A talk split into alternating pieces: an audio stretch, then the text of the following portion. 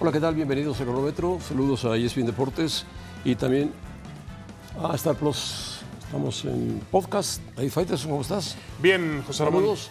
Todavía, este, dejemos de lado de México. No sé si has visto unas imágenes en redes sociales sobre un tipo con un cuchillo dentro del Sí, estadio sí. y luego un tipo sangrando aquí profusamente eh, después de la trifulca que tuvieron ahí. Y uno dice, bueno, ocurre en un estadio Pero- de un país de primer mundo. Entre mexicanos. Entre mexicanos, con, una, con un cuchillo, José Ramón se le ve al tipo este. Le hizo una herida aquí, a uno no lo mató de milagro. Milagro le cortó la, la. Ahora, esto no es culpa del fútbol, no es culpa de la selección, No, nada, es no culpa- se justifica. Es culpa de lo que toman antes de entrar al, Pues sí. al estadio. Vamos y carnitas y, que- todo eso. y- Bueno, terrible, terrible. Y pasó, para que vean, ¿eh? Pasó en un país de primer mundo, en un estadio de primer mundo, ahí ocurrió esa con situación. vigilancia aparentemente de primer mundo. Bueno, Bueno. así es. No era para tanto, pero bueno, hay gente que pierde la cabeza. Dice Jimmy Lozano que eh, no le gusta la frase de una derrota a tiempo. Pero es algo muy cierto, es cuando más afina los sentidos y le sacas provecho a las situaciones. Bueno, es lo que dice Jimmy Lozano. Yo no hablo del Lamborghini, me parece una tontería subirse a ese tipo de situaciones, pero eh, Jimmy lo sabe. ¿Hay tiempo para corregir? Sí, hay tiempo para cor- corregir. Está toda la semana, el fin de semana juegan contra Costa Rica y Costa Rica será un rival complicado. De aquí en adelante todos serán complicados. Hay dos o tres equipos muy sólidos, Estados Unidos, Jamaica, eh, por supuesto también está Panamá, Canadá. Vamos a ver qué pasa con México y Costa Rica, ¿no? Sí, mira, José él hizo algunos cambios en la alineación, eso es una realidad, pero con todo respeto yo creo que no se justifica absolutamente nada la mala actuación que tuvo la selección mexicana. Me podrán decir que llegaron, cuando vemos el gol del equipo catarí, sí tiene que ver, por cierto, Guillermo Ochoa, porque esas lo- son de Ochoa. alcanza, pero se le va. Sí, se le va. Pero bueno, más allá de eso, ni siquiera Ochoa se salvó. Creo que México sí tuvo muchas llegadas, tuvo disparos, tuvo aproximaciones, pero eh, el jugador decía, es que no entra la pelota. No entra porque no le, le has pegado con la calidad suficiente para meterla. Y yo creo que no hay justificación Después, absoluta. El portero de Qatar estuvo muy bien. Sí, sí está bien, José Ramón, lo que tú quieras, Se pero tiraba era Qatar. mucho- se tiraba mucho pero al era suelo, la pero- selección de Qatar, ¿cómo Correcto. justificas eso? Último lugar de su Copa del Mundo. Lo único que yo eh, me parece a mí que esto vuelve a poner las cosas donde están y donde han estado siempre, porque hubo mucha gente que empezaba a volar después del triunfo ante Honduras, del triunfo ante Haití, y decía que ya está salvaguardada la crisis de la selección mexicana. No, Honduras y es Haití así. están rumbo a su casa. El fútbol mexicano está hundido en una grave crisis. Lo fue en el Mundial, lo fue en la Liga de Naciones y ahora lo es en la Copa Oro. ¿La puede ganar? Sí, porque es un nivel ínfimo el de este evento. ¿La puede perder? También porque no ofrece ninguna Bueno. garantía. Vamos a saludar en. ¿Dónde estás, Paco? En? Santa Clara todavía, José Santa Ramón. Clara, todavía estás en Santa Clara. Están en lista de espera porque no- Están en lista de espera tomando el sol de Santa Clara, que es un lugar muy bonito. Paco, ¿cómo estás? Bienvenido a Cronómetro. Muy bien. Gracias, gracias José Ramón. Saludos para ti, para David. Desde luego sí un clima eh, benévolo, si se le puede llamar así, en comparación con lo que fue en eh, Arizona y con lo que va a ser en Dallas y en Las Vegas. Así es, el clima, el clima. Pero bueno, eh, platícanos, Paco. Ya tuvimos contigo ayer en Fútbol Picante. Eh, A ver, José Ramón, hay un tuit tuyo que me gustaría que analizáramos con Paco. Ah, ¿Te bueno, parece bien? sale, a ver, a aquí está el tuit de José Ramón. Dice, no se puede jugar peor al fútbol de como lo hizo hoy la selección mexicana. Un equipo sin personalidad, sin liderazgo, sin calidad. Un equipo pequeño. Qatar fue último lugar de la Copa del Mundo y hoy le gana a México 1-0. ¿Hacia dónde va nuestro fútbol? Pregunta José Ramón. Paco, ¿qué opinas de ese tuit? Bueno, primero, pri- primero que es cierto, estoy de acuerdo. Eh, enfrentas al último lugar del último mundial, al último lugar del último mundial, entendiendo que puedes ganar, que puedes perder. Se dice, tuvimos muchas llegadas ayer, solamente llegaron una ocasión, pero jugamos muy bien, dicen algunos. No, no juegas muy bien si no la metes. Claro. No juegas muy bien si te llegan una sola vez y te hacen un gol. Estoy de acuerdo con José Ramón. ¿Hacia dónde va el fútbol mexicano? Bueno, depende de los que están a cargo del fútbol mexicano hoy en día. Son tres años de aquí a la Copa del Mundo. Puede ser mucho tiempo o puede ser poco tiempo, dependiendo cómo se planean las cosas, dependiendo de cómo se arme el proyecto, de cómo se arme el plan de trabajo, la hoja de ruta para el Mundial 2026. Son estos jugadores, ¿eh? No van a venir otros. Son estos jugadores y al final el cuerpo técnico, hoy está el Jimmy, no sabemos si vaya a llegar el Jimmy. Yo creo que hoy hay que darle la oportunidad al Jimmy. Él sabe que ayer seguramente se equivocó, fueron muchos cambios, claro. Ya hablar eh, eh, después del partido es más sencillo. Hoy seguramente sacará conclusiones. Él sabe que la única manera de mantenerse a cargo de las elecciones es ganar. Y ganando la Copa Oro habrá que ver si se queda. Pero si no gana la Copa Oro, seguramente el Jimmy no va a continuar. Estamos, bueno, estamos de acuerdo. Hay otro Twitter David Faitelson, pero estamos de acuerdo en lo que dijiste. Un poco más pesimista. Un poco más pesimista. Bueno, ahí está. Esta generación de futbolistas mexicanos no sirve para nada. La única solución es utilizar naturalizados para ver si generan un cambio rumbo al Mundial 2026. Uh, ¿quién, ¿Quién lo puso? Faitelson. David, ya te convencieron, David ya te convencieron, David, qué fácil te convencieron. No, ¿cómo no? No, mira, Paco, lo que sí creo es que en cuanto a calidad individual, en calidad colectiva, incluso a personalidad, mentalidad, me parece que esta generación no va a dar para más. Y tú lo acabas de decir, son estos jugadores. ¿Quién falta aquí? Chucky Lozano, Tecatito Corona, Sebastián Córdoba. Son estos futbolistas los que tienen que competir en el 2026. Paco, siento decirte que no nos va a alcanzar no nos va a alcanzar. No lo sabemos, David. Sería muy eh, apresurado y aventurado y arriesgado el decir cómo nos va a ir en el Mundial. Acuérdate del Mundial del 2014, la peor eliminatoria de muchos eh, años, la peor. El Chepo, el Flaco, Bucetich, Miguel Herrera, y al final se hizo una gran Copa del Mundo. Entonces no podemos saber lo que va a pasar en tres años. ¿Es la mejor generación? No, no lo es por lo menos hoy no lo es, pero tampoco son tan malos como tú los pintas. Muchos de ellos juegan en Europa, muchos de ellos son pieza clave en su equipo, como Edson, como el Chaquito Jiménez, como Guillermo Ochoa. ¿Son los mejores de Europa? No, no lo son, no lo son, pero yo tampoco creo que esta sea la realidad del fútbol mexicano. El perder con Qatar, el no calificar en un grupo con Polonia y con Arabia Saudita, ya ni hablar de Argentina que fue campeón del mundo. Yo no creo que sean tan malos los jugadores como tú los quieres poner. Y en el tema del Jimmy Lozano, si es el, el técnico indicado o no, pues de Copa después de Copa ahora hablamos. Pero no, no creo que sean tan malos los jugadores como tú los pones. Yo no creo que ellos sean los principales culpables. ¿eh? A mí me parece que las decisiones que se han tomado quienes administran el fútbol en los últimos años han generado esta crisis de talento. Porque sí, perdóname, pero esta generación no es la mejor de los últimos tiempos. No es culpa de los futbolistas. Ahora, Paco. Pero son responsables. Pero ¿cómo lo solucionas? Tú bien lo dices. Esto no es apretar un botón y decir, ahora lo soluciono, ahora van a surgir más jugadores mexicanos. No, esto cuesta tiempo. ¿Cómo presentas una selección competitiva para el 2026? ¿Cómo? ¿Con naturalizados? Ah, muy buena. Muy, no, no, no, no, no. No, a ver, eso, eso si quieres lo hablamos después a tu pregunta de cómo, a mí me encantaría preguntarle a Juan Carlos Rodríguez, a Bilio Davino, a Ibar Cisniega y al Jimmy no, porque el Jimmy ni siquiera sabemos si vaya a ser el técnico encargado. ¿Que se puede jugar mejor? Sí, se puede jugar mejor. No te digo para ser campeones del mundo, a mí me encantaría, pero no es la aspiración que tiene México. La aspiración que tiene México es hacer la mejor Copa del Mundo de su historia meterse a cuartos de final, meterse a semifinales y trascender en ese sentido. No, bueno, es que ese, a eso tienes que aspirar. Puedes mejorar, sí. La pregunta es para los directivos, ¿cómo piensan planear este proyecto de aquí a la Copa del Mundo 2026? Primero tienes que definir quién va a ser tu entrenador, quién es el estratega, quién va a ser el cuerpo técnico. Primero, hoy no está decidido ni eso.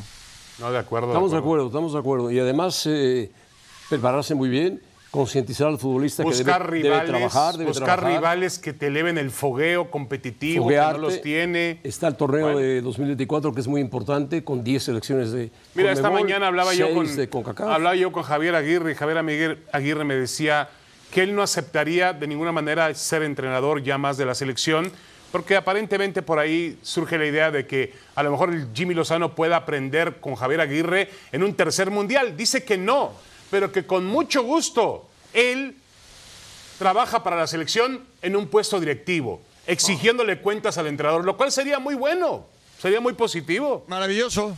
Pero por ahora está contratado por el Mallorca. ¿Lo va a dejar al Mallorca? Pues José Sí, Ramón. sí, sí. Sí, A él le gusta ser entrenador. Sería maravilloso, ¿eh? Para mí sería maravilloso, Javier. No, yo no lo veo ya como técnico de la selección y además si te lo dice, lo cumple.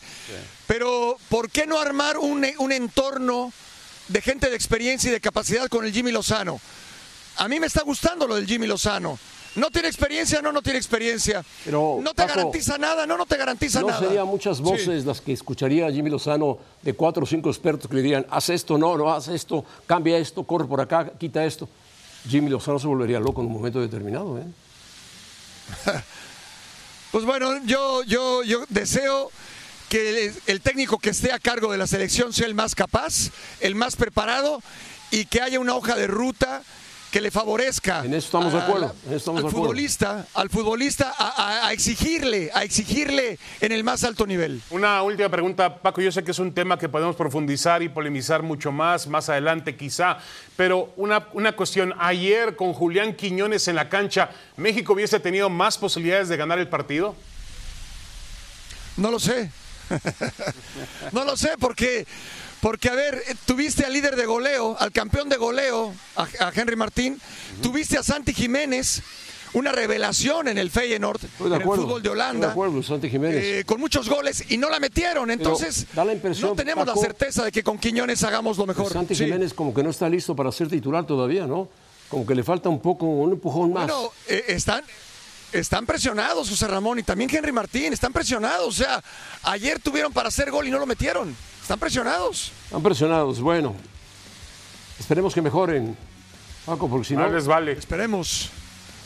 imagínate si, Costa Rica le gana a México, qué situación, Sí, ¿no? no, ahora también hay otras señales No, José inapropiadas. Ramón, no le eches la sal. No, Hay no, otras señales. la sal la Al mismo tiempo, yo no entiendo. Yo, yo, yo sé que Juan Carlos eh, Rodríguez apenas ha llegado y que Pues que están apure. generando los cambios, pero por ejemplo, este verano no hay, hay cero exportaciones y tres, y, y posiblemente haya tres importaciones. Ya hay dos, la de Guti Gutiérrez, el otro chico que vino para jugar a, mm, a Tigres. Que también lo regresaron muy jovencito. Pisuto, Pisuto. Pisuto Bueno, y también Jorge regresó, Sánchez. Y también se especula que Jorge Sánchez. Lainez la temporada pasada. Bueno, Lainer regresó, correcto. Entonces, yo no, yo no entiendo si los directivos siguen viendo para su beneficio personal, si los dueños de equipos ven para su beneficio personal y no para el beneficio común del fútbol mexicano, esto no va a funcionar. No va a funcionar. Es, es nuestra realidad. Así se maneja el fútbol mexicano. Y yo veo feliz a la gente de Guadalajara y veo feliz también al Guti. Así nos manejamos. Es la particularidad que tiene el mercado del fútbol mexicano, donde entre equipos mexicanos se venden jugadores de arriba de 10 millones de dólares y repatrian futbolistas que además todavía tienen futuro y tendrían un techo importante, un techo alto que alcanzar en el mercado europeo, prefieren regresar a México. Así es el fútbol mexicano. Así es, Paco, y así viviremos. Bueno, gracias, Paco. Buen viaje, van hasta Dallas. Van Buen hasta viaje. Dallas, van a cruzar. Bueno, Van a la, gracias. a la ciudad de Dallas, sí, José Ramón, Arlington, Arlington. Arlington. Adiós, Paco, no te rías. Saludos. bueno. Bueno, Vamos comenzó a- ya la Liga MX, José Liga Ramón. ¿eh? Comenzó ya, comenzó. Perdió la América, perdió la América. ¿Y Cruz Azul qué me dices?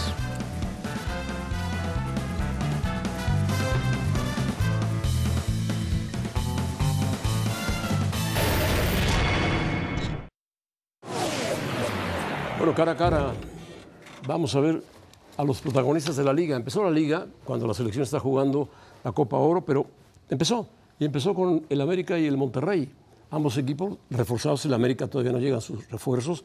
No, todavía no llega, bueno, no jugó eh, Quiñones porque acaba de llegar. No, lo presentaron hoy No apenas. jugó Álvaro Fidalgo porque está Sí. castigado. Y vamos a Bueno, y tiene mucha Henry Martin, que está con la selección. Está el otro que juega con Estados Unidos, ¿cómo se llama? Sendejas. Dejas. De acuerdo. O sea, está incompleto el América, pero. Pero no puede verse tan Juárez, mal como se vio. de acuerdo, De acuerdo. que también jugó con muchos novatos. Sí. Ahora, yo compararía mucho, eh, aquí la comparación es Jardiné con Ortiz. Yo creo que eh, la comparación ideal sería América-Cruz Azul, ¿no? ¿Quién se vio peor? Cruz Azul también tuvo una jornada infame, terrible. No, y el Monterrey también. Monterrey no perdió porque el San Luis falló un penalti. Bueno, está bien, José Ramón, pues sacó un empate en el campo de San Luis, ¿no? Al final de cuentas. Ahora sí, que el América pierda.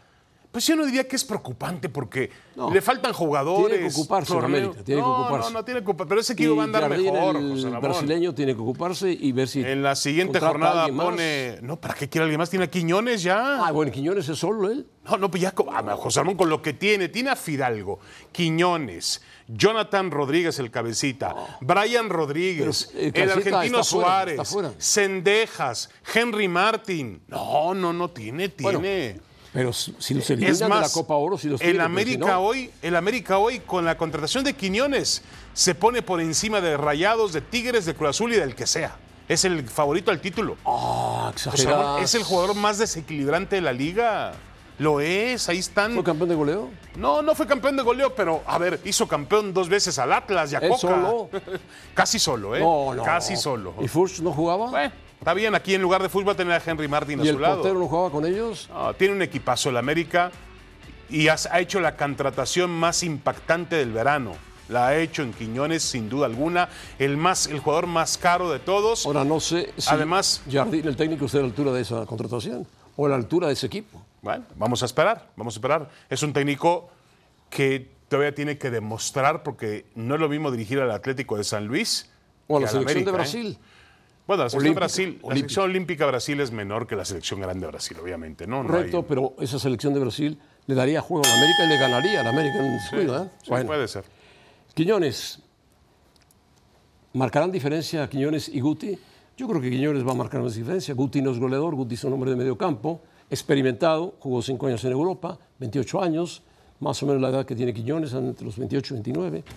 Presentado por Amauri Feliz, junto con eh, el Con- director deportivo, Sí, con, eh, con Fernando Hierro, Hierro, Fernando Hierro, Hierro. José Ramón. que hizo un buen esfuerzo por, buscar a Ortiz. Ahora, Es que este es Digo el al Guti, si el Guti quiso venir es por algo, seguramente ya no lo iban a firmar en Países Bajos, no vio otra opción y dijo, el Guadalajara te quiere y te paga tanto, vámonos a Guadalajara. Sí, y, y es, es evidente, no hubo, no hubo más dinero, no hubo, no hubo dinero suficiente en Europa porque, no, mejor dicho, el dinero que se paga en México no se lo pueden pagar a Europa por un jugador mexicano que le fue más o menos con el PSV Sí, no Eindhoven. le fue bien, no le fue bien. alcanzó el protagonismo que se esperaba. Ahora, José Ramón, este también es un problema de nuestro fútbol. Los, los repatrian porque hay mucho dinero en la industria local, mucha necesidad.